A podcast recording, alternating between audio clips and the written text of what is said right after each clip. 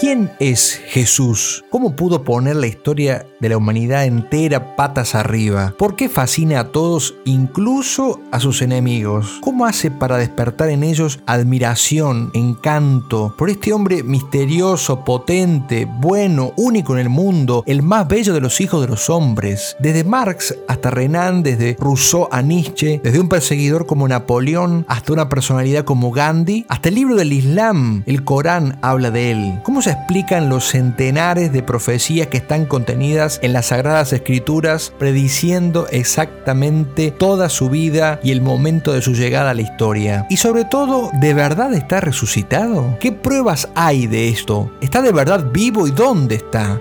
De la mano del libro Investigación sobre Jesús del polémico y genial escritor italiano Antonio Socci, vamos a responder una por una todas estas preguntas hasta llegar al corazón del hombre que partió la historia en dos.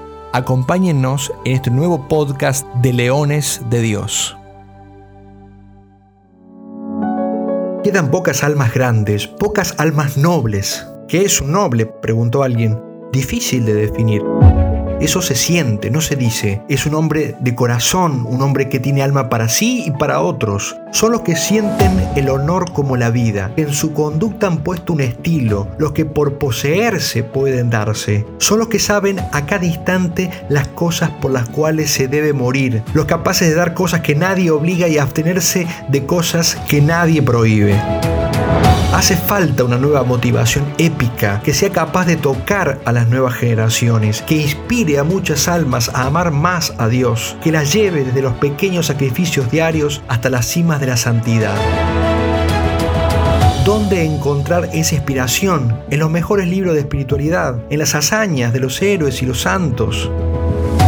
Es necesario cubrir la brecha. Te invito a que recorramos juntos este camino. Este no es el podcast de los que son héroes hoy y santos ya. Es el de los que buscan inspiración para llegar a las cimas más altas. Bienvenidos a Leones de Dios.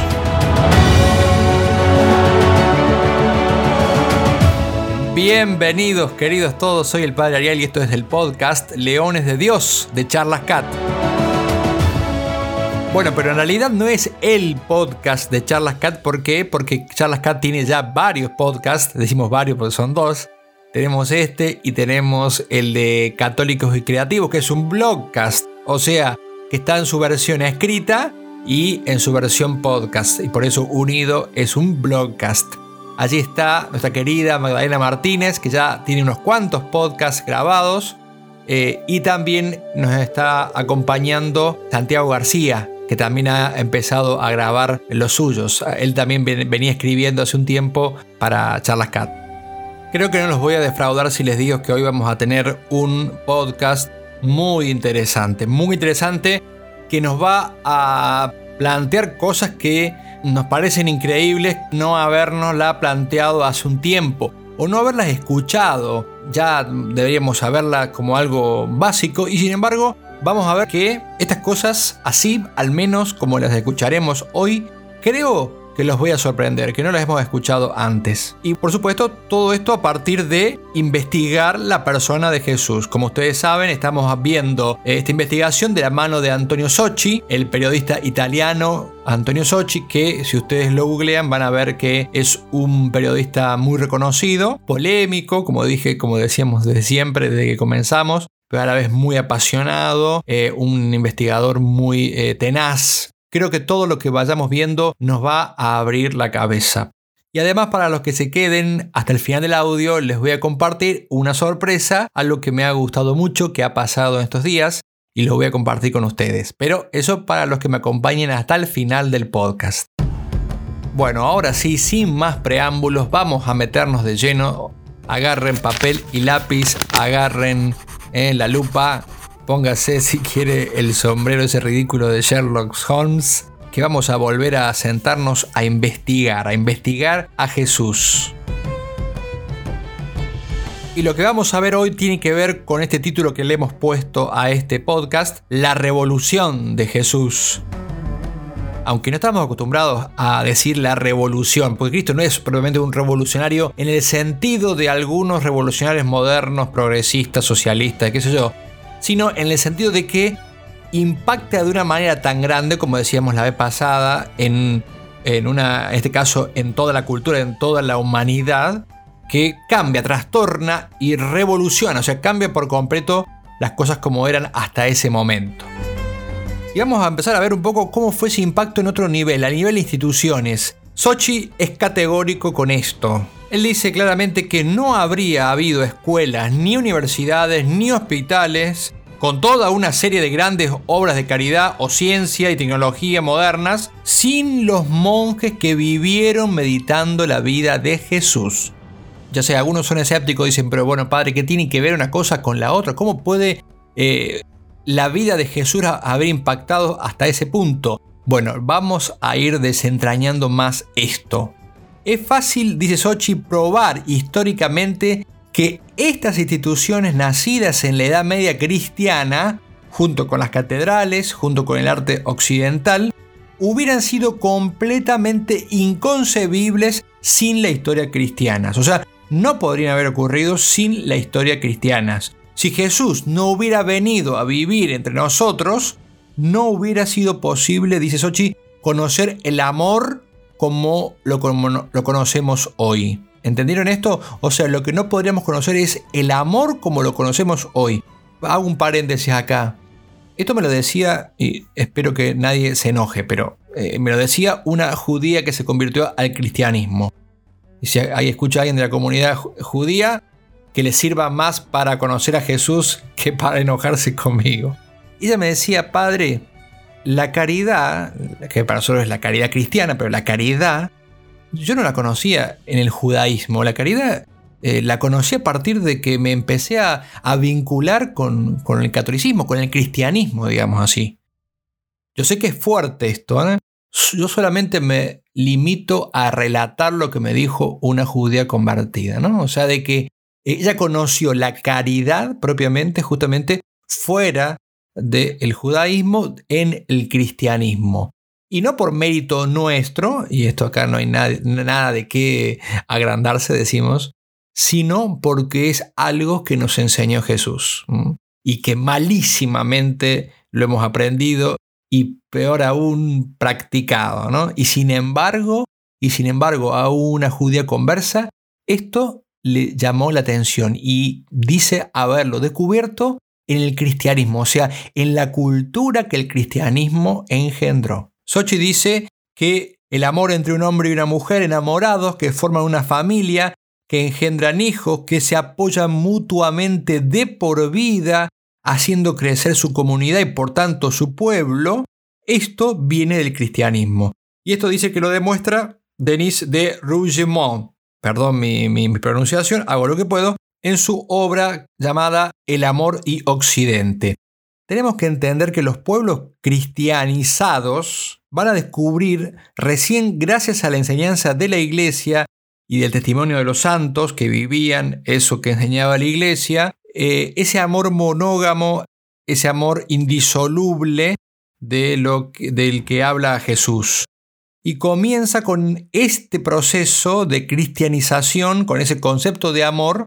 Eh, acuérdense que Cristo eh, va a confrontar contra los judíos que le decían, bueno, pero nosotros, a nosotros Moisés nos dijo que podíamos divorciarnos. Y entonces Cristo le dice, pero eso no era así en el principio. Y Cristo enseña, les vuelve a enseñar cómo eran las cosas, cómo era el plan de Dios en definitiva, ¿no? Y eso es lo que transmite la iglesia. Y eso es lo que transmiten a través de los, eh, de los años, de los siglos, los santos, como decíamos, encarnándolo. Una nueva historia de amor comienza entonces con un final feliz que se llama familia. Entonces dice este escritor que mencionábamos antes, el difícil en francés, amar se convierte entonces en una acción positiva, en acción de transformación. No se olviden, no sé si lo dijimos ya, pero lo recordamos una vez más, que Jesús incluso ordenó ama a tus enemigos. Es decir, amarlos a una medida divina, a una medida infinita. Y Cristo, y acá lo citamos a este autor Denis, dice, pidió el abandono del egoísmo, del ego hecho de deseo y angustia, sigue diciendo, la muerte del hombre aislado, pero también el nacimiento del prójimo, muerte del hombre, ese amor que es muerte del hombre aislado, pero también el nacimiento del prójimo. Acuérdense, Cristo, el gran eh, predicador de amor al prójimo. ¿Y quién es el prójimo? Y Cristo les explicaba. Y ahí viene, ¿se acuerdan? La famosísima parábola del samaritano, el buen samaritano. ¿eh? El buen samaritano que es el prójimo no reconocido por eh, los judíos. No era judío, era samaritano, era pagano, era un pueblo idólatra, pero era prójimo. Ese amor, queridísimos eh, audio podcasters, escuchantes, ese amor no, no existió desde siempre. Ese amor al prójimo no existió desde siempre, ese amor al prójimo lo enseñó Jesús. Y por eso, como decíamos, era un revolucionario. Pero sigo leyendo a este autor. A los que irónicamente le preguntan a Jesús, ¿quién es mi prójimo? Jesús responde, es el hombre quien te necesita. Ah, a mí se me pone la piel de gallina. Es el hombre que, ese es tu prójimo, el hombre que te necesita. Y sigue diciendo, sigo leyendo, todas las relaciones humanas a partir de este momento cambian de sentido. Sigue diciendo Denise, el nuevo símbolo del amor ya no es la pasión infinita del alma en busca de la luz, sino el matrimonio de Cristo y la Iglesia. El amor humano mismo se transforma. Este amor concebido a imagen del amor de Cristo por su Iglesia. Y acá lo cita a Efesios 5:25. Puede ser verdaderamente recíproco. Este amor puede ser verdaderamente recíproco porque ama al otro tal como es en lugar de amar la idea del amor o su mortal y delicioso resplandor, ¿no? La fugacidad de ese resplandor. Además, sigue diciendo y termina, es un amor feliz, a pesar de los obstáculos del pecado, en cuanto conoce desde aquí abajo, en la obediencia, la plenitud de su orden. Jesús nos va a hacer descubrir el ágape, he dicho en griego, o sea, un amor que reconoce un tú antes de afirmar su propio deseo. Un amor que ama al otro aceptando los límites del otro y no la idea del otro, lo que debería ser el otro. Es un amor que perdona, es un amor que apoya. En este amor, el matrimonio es capaz de experimentar la alegría y el cansancio de los días juntos, experimentar eso juntos, puede engendrar hijos, puede descubrir el verdadero heroísmo que es el de la vida cotidiana, como decía eh, Charles Peguy, del el heroísmo del hombre de familia, un amor en definitiva que crea y lo hace crecer al hombre, no destruye en la posesión. Es un amor que permanece fiel y es un amor que se construye con el tiempo, un amor que protege, un amor que ayuda, un amor que sostiene. Como dice Chesterton, es la más extraordinaria de las transgresiones y la más romántica de las revueltas. Ese es el amor cristiano. Fíjense ahora lo que escribió un filósofo ateo. Dijo Benedetto Croce, dijo así, puro filósofo como soy y por sinceridad conmigo mismo, creo que la revolución espiritual más profunda lograda por la humanidad fue el cristianismo. Y acá con esto también justificamos un poco el título de este capítulo, la revolución de Jesucristo. Creo que la revolución espiritual más profunda lograda por la humanidad fue el cristianismo. Y sigue diciendo, el cristianismo fue la revolución más grande que jamás haya logrado la humanidad. Tan grande, tan completa y tan profunda, tan fructífera en consecuencias, tan inesperada e irresistible en su implementación. Y eh, esperen, déjenme hacer una pausa. Dijo este autor ateo, tan inesperada e irresistible en su implementación. O sea, el cristianismo no era una cosa que, que bueno, si no lo decía Cristo, lo, iba a decir alguien. Era lógico con lo que se venía viviendo. Era un paso más natural de lo que la humanidad. Bueno, olvídense de esto. Esto no es así. Esto no es así. Cristo produce un quiebre, una ruptura, un cambio de paradigma muy grande, como dice este escritor ateo, ¿no? Era inesperada e irresistible en su implementación, o sea, eh, el cristianismo fue irresistible. La, la, doctrina, la enseñanza de Jesús era tan bella que se manifestó como evidentemente la moral más elevada, como hemos leído de otros autores también ateos, la moral más elevada que se puede imaginar, las ideas más, más nobles que ninguna otra idea podía tocar como tocaban estas ideas el corazón humano. Pero vuelvo a Benedetto Croce, dice, eh, tan inesperada, tan irresistible en su implementación, que no es de extrañar que ha aparecido o puede aparecer un milagro, o sea, que ha aparecido o puede aparecer como un milagro, una revelación de lo alto, una intervención directa de Dios en los asuntos humanos, que han recibido de Él una ley y una dirección completamente nuevas. Ven, a los ojos de un ateo, dice, eh, tan inesperada era esta, esta enseñanza cristiana y tan irresistible que no es raro que uno lo considere un milagro. O sea, como diciendo, por eso los cristianos dicen que es un milagro. Eh, pero bueno, yo no lo veo así, porque diría él, porque soy ateo, pero eh, entiendo la lógica de que esto parezca un milagro, lo que hizo Cristo, lo que, el impacto que produjo Cristo. Todas las demás revoluciones, sigue siendo Benedetto Croce, todos los grandes descubrimientos que marcan épocas en la historia de la humanidad no tienen comparación, se muestran en cambio particulares y limitadas. Y las revoluciones y descubrimientos que siguieron en los tiempos modernos no pueden pensarse sin la revolución cristiana, en una relación de dependencia de ellos, o sea, en dependencia a esa gran revolución, a la que pertenece el primado, dice, porque el impulso original fue y continúa siendo suyo. ¿Mm? O sea que toda otra revolución de alguna manera tiene dependencia con esa gran revolución que fue Cristo en la historia de la humanidad. ¿Y qué motivación tiene el filósofo da el filósofo para este juicio? Y dice, la razón es esta, es que la revolución cristiana operaba en el centro del alma. ¿Ven? Queridísimos míos, en el centro del alma opera Cristo, en la conciencia moral, dice. Y al dar protagonismo a lo íntimo y propio de, esa, de esta conciencia, parecía que adquiría una nueva virtud, una nueva cualidad espiritual que hasta entonces había faltado a la humanidad. Oh, queridísimo, fíjese esto. O sea que convenzámonos de que esto no fue siempre así, ni siquiera fue una evolución. Esto le faltaba a la humanidad. Sigue diciendo, este ateo, ¿eh? Los hombres, los genios, los héroes que fueron antes del cristianismo realizaron acciones estupendas, obras hermosas y nos transmitieron un tesoro muy rico de formas, pensamientos y vivencias, pero en todos falta ese acento propio que nos hermana y que solo el cristianismo ha dado a la vida humana. Fíjense qué, qué, claridad de pensamiento, ¿no? Y lo bueno es que lo dice alguien que, bueno, si lo dijera un sacerdote, si lo dijera el Papa, bueno, se esperaría esto, pero lo está diciendo un pensador laico ateo que incluso permaneció así. A raíz de este pensador, otro gran intelectual, Federico Chabot, o Chabot, en la historia de la idea de Europa, escribe, no podemos dejar de ser cristianos, aunque ya no sigamos las prácticas del culto, porque el cristianismo ha modelado nuestro modo de sentir y pensar de manera indeleble. ¿Ven?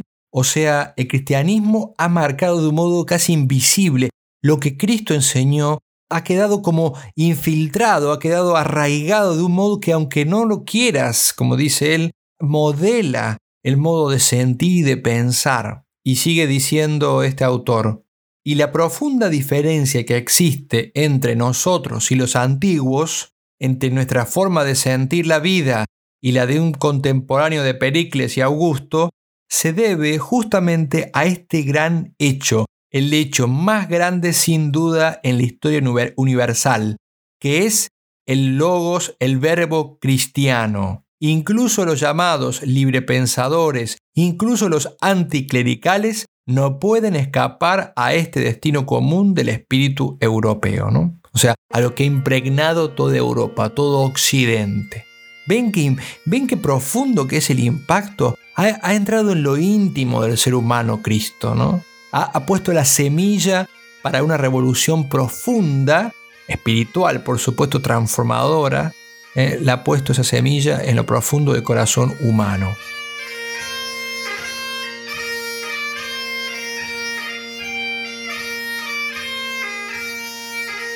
La música que estamos escuchando era justamente la sorpresa que prometí para los que perseveren hasta el final del capítulo. En realidad me adelanto un poquito.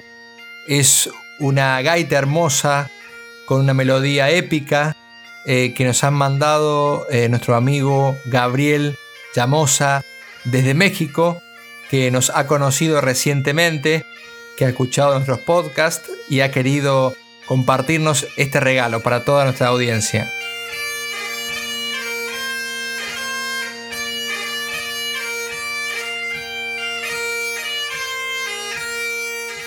Gracias querido Gabriel por esta música tan hermosa, tan épica que nos comparte muy, viene muy bien para esto que estamos escuchando, diciendo, leyendo, porque evidentemente Cristo ha impregnado de espíritu épico, ¿no? de lo más grande, de lo más profundo. Y esta música es eso, es eso, transmite eso. Bueno, entonces concluyo esta idea con un párrafo del que fue un gran cardenal, el cardenal Giuseppe Siri.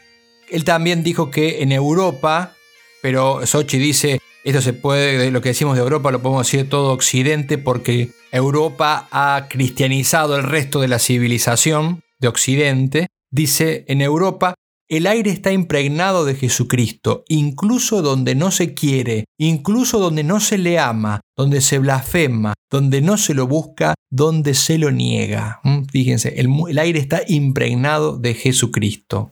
Si Jesús no hubiera estado allí, dice Sochi, si el mundo no hubiera tenido esos dos años y medio muy cortos y deslumbrantes de su vida pública, porque en definitiva fue tan solo esto, para dar algún otro ejemplo práctico, dice, dice Sochi, las mujeres de hoy no serían consideradas criaturas como los hombres, no tendrían los mismos derechos, todavía serían considerados seres sobre los cuales los hombres tienen el poder de la vida y la muerte, como lo fue, dice, incluso en la Roma imperial, la, patria de la ley, como decíamos la semana pasada. La Roma de Poncio Pilato, dice Sochi, y su esposa Claudia, quien le instó de todo corazón a no condenar a Jesús. ¿no? Claudia, la esposa de Poncio Pilato, le instó no condenar a Jesús por un sueño que había tenido, eh, ustedes saben, la noche antes de la pasión. Y dice eh, Fulton Sheen, lo toma Sochi a Fulton Sheen, el mensaje de Claudia Pilato fue el resumen de todo lo que el cristianismo haría por las mujeres paganas. Ella es la única mujer romana mencionada en los evangelios, Claudia, la esposa de Poncio Pilato. Ese sueño suyo fue el resumen de los sueños y deseos de un mundo pagano, la esperanza centenaria de este mundo en un hombre justo, un Salvador.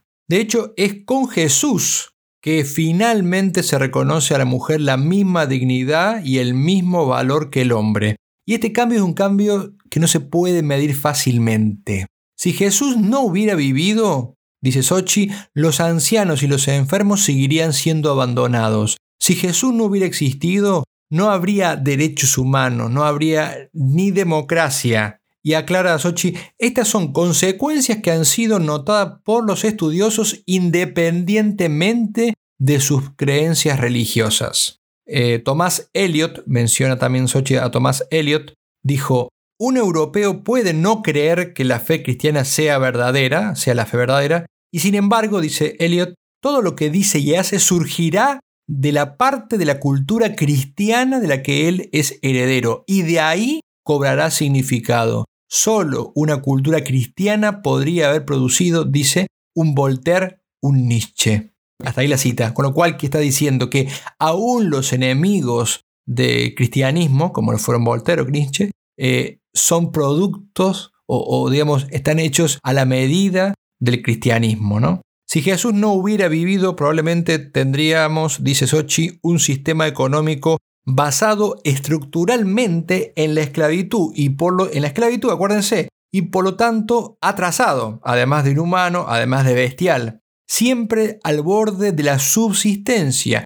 En cambio, vino Jesús y el continente que lo recibió, el continente que Roma había preparado y que se convirtió en el continente cristiano por excelencia, o sea, Europa, de repente, abrazando el cristianismo, dio un salto de calidad sin precedente, dejando atrás al resto del mundo, incluso a civilizaciones mucho más antiguas como la, eh, la civilización china. Después de Jesús y gracias a Jesús floreció el ser humano, con su inteligencia, con su humanidad, su creatividad, su racionalidad sobre todo, su racionalidad y ante todo su libertad. El que describió esto en un libro eh, extraordinario no fue, dice Sochi, un apologista católico, sino un sociólogo estadounidense. Me la paso diciendo nombres difíciles. Este se llama Rodney Stark. Este sociólogo escribió un libro que se llama La victoria de la razón y el subtítulo es Cómo el cristianismo ha producido libertad, progreso y riqueza. Es un estudio bien documentado, dice Sochi, em, y demuestra que cuando los europeos comenzaron a explorar el mundo, o sea, empezaron a salir de Europa, para decirlo así, fuera de las fronteras de Europa, lo que los asombró fue el descubrimiento de su propio grado de superioridad tecnológica sobre las otras sociedades. Si quieren un ejemplo fácil, ¿eh? la conquista de América. Esa superioridad era evidente, ¿no? Pero no solo sobre América. Además, dice, debemos considerar el hecho de que Europa, después del colapso del Imperio Romano, había comenzado desde condiciones casi primitivas. Stark también tiene en cuenta muchos detalles de la vida cotidiana que son como emblemáticos, eh, que implican una tecnología y una civilización notable. Dice Stark, ¿por qué los europeos durante siglos fueron los únicos que tenían anteojos, chimeneas, relojes confiables, caballería pesada o un sistema de notas musicales? La razón, dice Sochi, que usa Stark es que esa racionalidad y ese genio viene de la realidad que floreció con el cristianismo. Los ejemplos parecen eh, mínimos, eh, como un detalle, como los vasos, como la chimenea, pero, dice Sochi, son objetos cotidianos que literalmente revolucionaron la vida y la calidad de vida. Y se pueden citar, por supuesto, muchas eh, cosas, cosas mucho mayores, dice Stark. Y llega a demostrar que el cristianismo, de la certeza de un Dios que ordenó racionalmente el cosmos, de donde deriva la fe en la razón, fe en la razón, o sea, fe que la razón es capaz de entender, de comprender el orden de las cosas. ¿eh? Dice, desde el principio los padres de la iglesia enseñaron, los padres de la iglesia enseñaron que la razón era el mayor regalo que Dios había ofrecido a los hombres. El cristianismo, dice Stark, era la única religión que acogía el uso de la razón y la lógica como guía principal hacia la verdad religiosa. Fíjense esto, es decir, fueron los cristianos los que entendieron que la inteligencia era un don de Dios para entender o comprender más la fe. La fe era una un regalo de Dios, pero la inteligencia puesta al servicio de la fe, la razón puesta al servicio de la fe, era capaz de profundizar aún más con la fe sobre la fe. Es por eso, dice Sochi, que un converso muy importante, un gran converso del siglo XX, que fue el escritor inglés eh, Chesterton, que ya lo hemos citado también la semana pasada, hace que uno de sus personajes de uno de sus libros diga, el converso no abandona en absoluto la investigación y ni siquiera las aventuras. La gente ha entendido mal. Convertirse en católico no significa dejar de pensar, así como curarse de la parálisis no significa dejar de moverse, sino aprender movimientos exactos. Bueno, Chesterton era una persona sumamente inteligente, ¿no? Y lleno de sentido común, un personaje extraordinario realmente. ¿no? no es eh, convertirse, dejar de moverse, sino aprender movimientos exactos. De ahí que esta victoria de la razón, como dice Stark, esta, de esa certeza de que el mundo no es ni una divinidad, como creían los antiguos, las religiones paganas, la divinización, el panteísmo, todo es Dios. El mundo no es eso, tampoco es un capricho de divinidades oscuras incapaces de ser conocidas por los hombres, sino que es creado por un Dios según el logos racional y por lo tanto está como eh, infiltrado, eh, enraizado en, la razón, puede ser comprendido, puede ser dominado por el hombre. De todo esto viene, dice Stark, la ciencia. Eh, otro autor, Stanley Jackie, demostró en Ciencia y Creación cómo el pensamiento científico moderno nació sobre supuestos cristianos, este autor lo que va a hacer es analizar eh, siete civilizaciones no cristianas, como la árabe la babilónica, la china, la egipcia, la griega, la hindú y la maya, en las que la ciencia nació muerta, como dice él, justamente por su concepción de la naturaleza de Dios y de la razón, por la idea que tenían de la naturaleza de Dios y de la razón. Solamente Cristo trajo esa correcta concepción de lo que eh, puede la razón. Eso produjo un impacto tremendo en la historia de la humanidad. Dice Sochi también que uno podría detallar más y más todas las cosas que se encierran en esa revolución y pone unos ejemplos. El ennoblecimiento del trabajo humano, los derechos de los que trabajan, la legitimación teológica y moral de la propiedad privada, el justo lucro, el, uso social, el derecho de la persona a no ser esclavizado, como hemos dicho, lo cual, como también dijimos, produjo una serie de descubrimientos de conquistas tecnológicas para suplir el trabajo del esclavo y sobre todo la doctrina de los derechos humanos, eso que ahora se muchos se llenan la boca, bueno, eso y muchos no cristianos, incluso ateos, incluso adversarios de la fe cristiana, se llenan la boca y sin embargo son conquistas del cristianismo o tienen su raíz en el cristianismo. Y dice justamente que esa eh, doctrina de los derechos humanos floreció en las universidades medievales, que tanto también critican, y en la teología posterior. Y esto ha sido tomado y recibido en las instituciones modernas. Por supuesto, sin eh, nunca jamás reconocerle al cristianismo, especialmente a la, a la teología y a la filosofía medieval, la raíz de todos estos derechos humanos. Es curioso cómo Stark, este escritor norteamericano, eh, detalla las secuelas de la revolución cristiana, o sea, las cosas que han quedado del cristianismo, de la herencia cristiana, eh, yendo a detalles de la vida cotidiana que a nosotros nos parecen completamente, no sé, asumidos como algo que de la evolución tecnológica. Y él dice como el hecho de encender la luz, tener agua, tener calefacción en la casa, eh, movernos a la velocidad que nos movemos, recorriendo distancias inmensas, comunicarnos de un extremo al otro del mundo, tener mucha más comida incluso de la que podamos eh, alimentarnos, dominar el espacio, la erradicación de enfermedades, la extensión de la vida humana por, décadas y décadas, todo esto dice,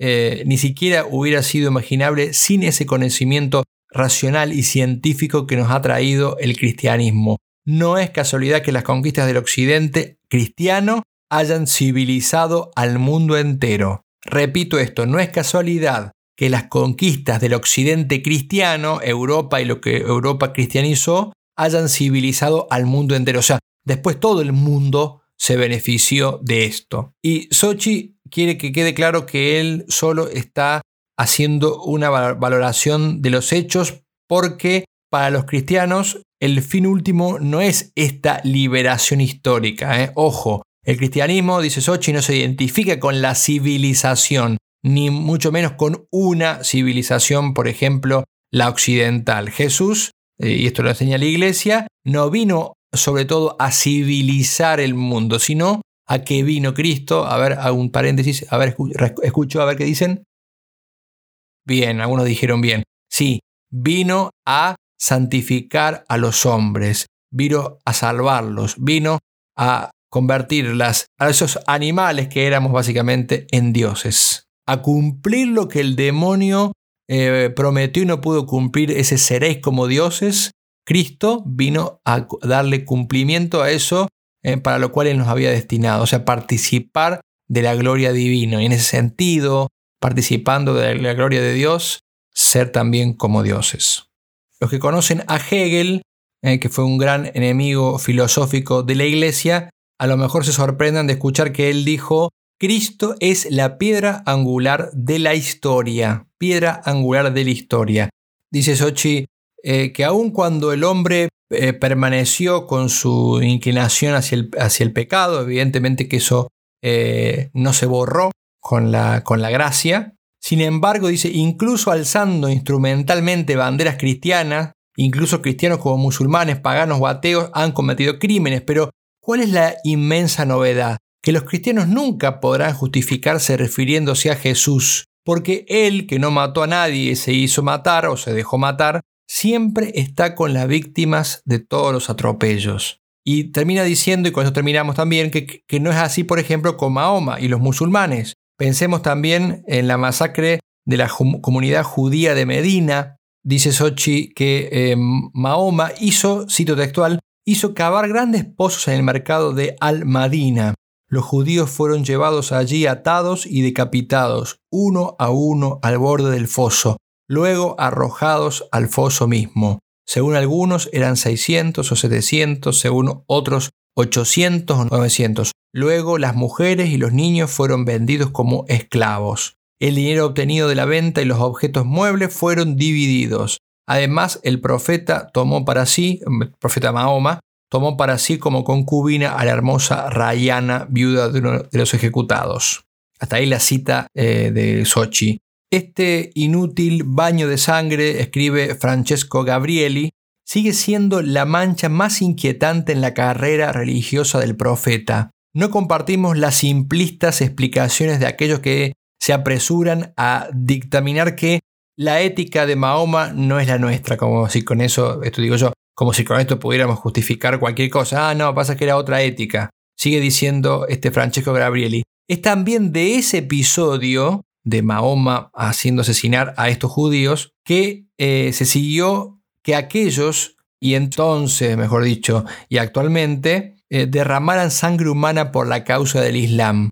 No actuaron en absoluto contra el espíritu de Mahoma. O sea que lo que está diciendo es que a causa de este episodio de Mahoma es que los que actualmente derraman sangre eh, humana por eh, la causa del Islam encuentran su justificación en el mismo fundador del Islam que es Mahoma. Y en cambio dice, aquellos que lo hicieron en nombre de la fe cristiana siempre han actuado en contra del espíritu de Jesús, aquellos que mataron, no en defensa propia, se, se entiende, ¿no? sino en una injusta agresión, lo hicieron en contra del espíritu de Jesús.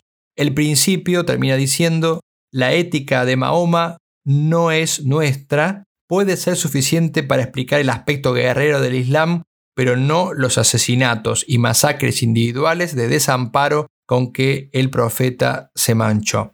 Bueno, hasta aquí entonces esta apasionante investigación sobre Jesús por, por hoy. Aquí eh, concluimos en esta semana investigando a Jesús vimos eh, claramente cómo ese impacto que eh, se dio en esos monjes medievales, como hablábamos la semana pasada, que se respiraba en los monasterios, se fue extendiendo, ¿no? que se conservó allí todo las enseñanzas de Cristo, donde fue allí que se enardeció el amor por Cristo y empezó a difundirse lentamente por toda Europa hasta darle una nueva vida, hasta revolucionarla completamente. Y una vez revolucionada por el amor cristiano, Europa cambiaría Occidente y Occidente cambiaría al mundo.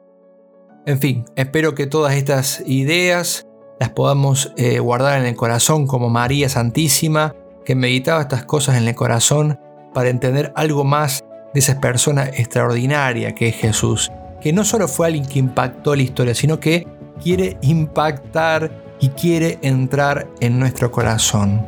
Quiere transformar, así como transformó el mundo, quiere transformar nuestro corazón. Y está a las puertas y llama. ¿Le abriremos? Dios quiera que esta serie de investigaciones sobre Jesús, estos eh, relatos y estas historias que escuchamos y que tratamos de entender, permitan que esa puerta oxidada, eh, enmohecida, herrumbrada y no sé qué más, se termine abriendo al amor de Jesús y que transforme nuestra vida y que transforme nuestra familia, que transforme nuestra manera de ver las cosas y que nos mueva desde eso cada vez más a, eh, como decimos, a ese espíritu épico, a ese deseo de hacer cosas grandes por Él, a ese deseo de volver a recristianizar nuestra sociedad. Que Dios los bendiga. No se olviden de darle a seguir, a compartir esto, rezar por nosotros y si quieren dejarnos un audio en el link que pueden ver en la descripción, a través de WhatsApp o a través de la plataforma de podcast. Que Dios los bendiga. Hasta la semana que viene.